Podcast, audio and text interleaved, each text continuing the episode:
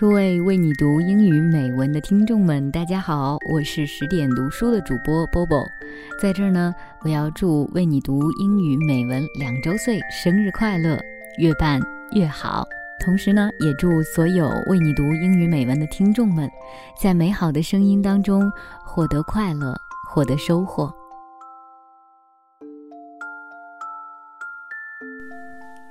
嗨，大家好，我是陌生人广播的老威。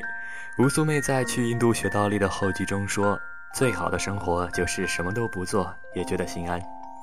这句话我一直念在嘴上，直到如今还是难以完全的理解。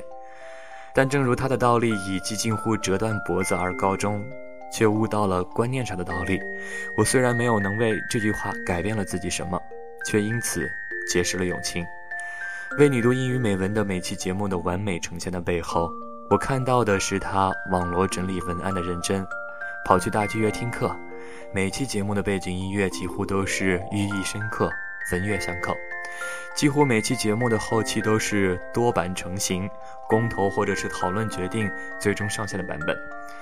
这让我这个做节目从来都是任意而为，也从来不走回头路的人相形见绌。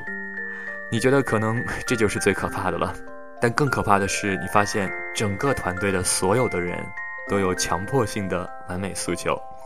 不管是你们的女神黄倩，还是御姐萧雨，亦或是人见人爱的 Sally，更或是所有的所有其他的其他，你从他们的声音里听到的，除却触及心底的温暖或者是感动，更多的是他们对待声音和文字的赤诚。在为你读英语美文的两周年之际，啊，我这个已经过了嬉笑打闹年纪的老威。淡淡的奉上一句，感谢陪伴，公主安好。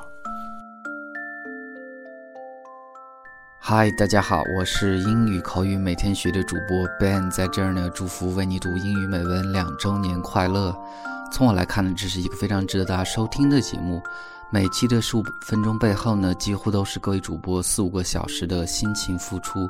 这样的一个用心制作的节目呢，希望成为大家工作生活之余非常好的一个伴侣。每个身处不同地方的主播所带来的不一样的文章呢，也会让你的生活丰富多彩。最后，再次祝福节目两周年快乐。